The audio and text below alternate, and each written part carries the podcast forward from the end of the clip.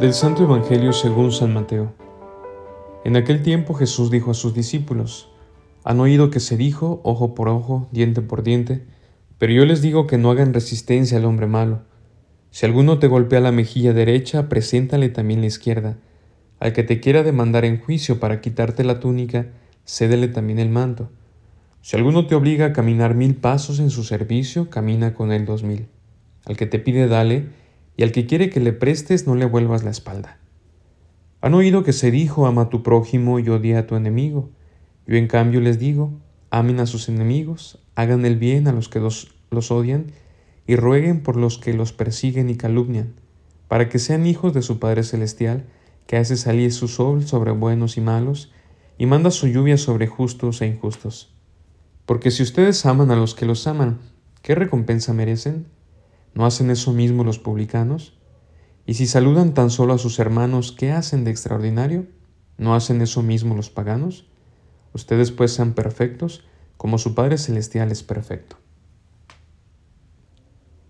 Podríamos caer en la tentación de ver el Evangelio como una sola utopía, como algo, sí, verdaderamente necesario para la sociedad, pero como un horizonte muy lejano a nuestras capacidades, una meta a cumplir solo para unos cuantos, solo para los más capacitados? ¿O ver las palabras de Jesús como una historia romántica, digna de admirar, pero para guardar en un librero y usarla sola como un cuento? Pero no, todas las palabras que Jesús pronunció fue hecha vida. Y de estas, del amor a los enemigos, tenemos ejemplos muy concretos para recordar, que nos demuestran que no son solo ideas bonitas, sino un camino real que estamos llamados a andar.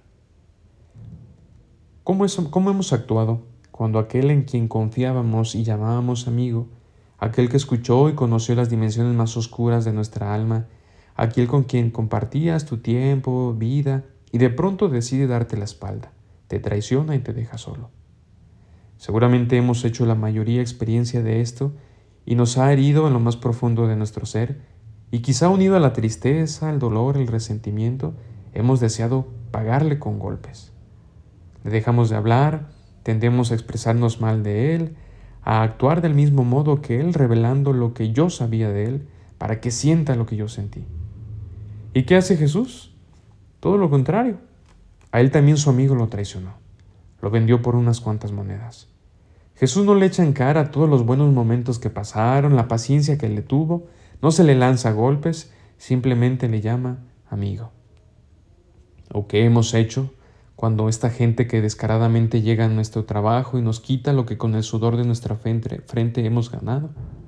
Hemos experimentado hacia ellos, que hemos experimentado hacia aquellos que nos han quitado algún miembro de nuestra familia y después de engañarnos, engañarnos, ilusionándonos que si damos cierta cantidad de dinero conseguiremos su libertad. Pero no, ni el dinero ni la vida del amado recuperamos.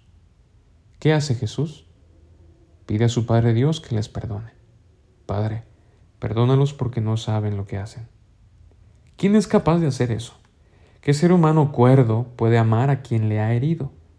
No solo una, ni dos, ni tres, sino muchas veces. ¿Quién ama al que no reconoce equivocarse?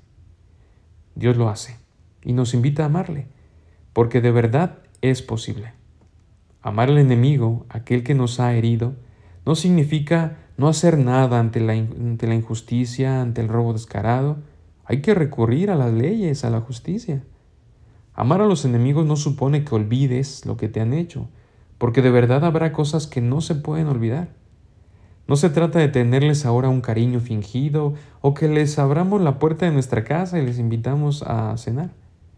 No se trata de dejarse humillar y hacernos los falsos mártires de quienes nos calumnian.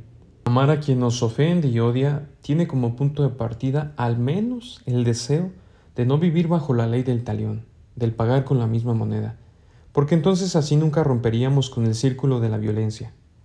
Consistirá en que si ya por mucho tiempo hemos sufrido por el mal causado, decidamos dejar de ser esclavos del rencor, que lo único que hace es consumirnos de manera lenta hasta acabar con nosotros. Se trata de tener un corazón grande y generoso, capaz primero de perdonarse a sí mismo de amarse a sí mismo para después poder amar al otro. Porque nadie da lo que no tiene. Si has hecho experiencia del amor de Dios, tienes garantizado el poder andar el camino del perdón, camino que te dará la paz y la reconciliación. Soy el Padre Josué y esto fue para Jesús para Milenias. Hasta la próxima.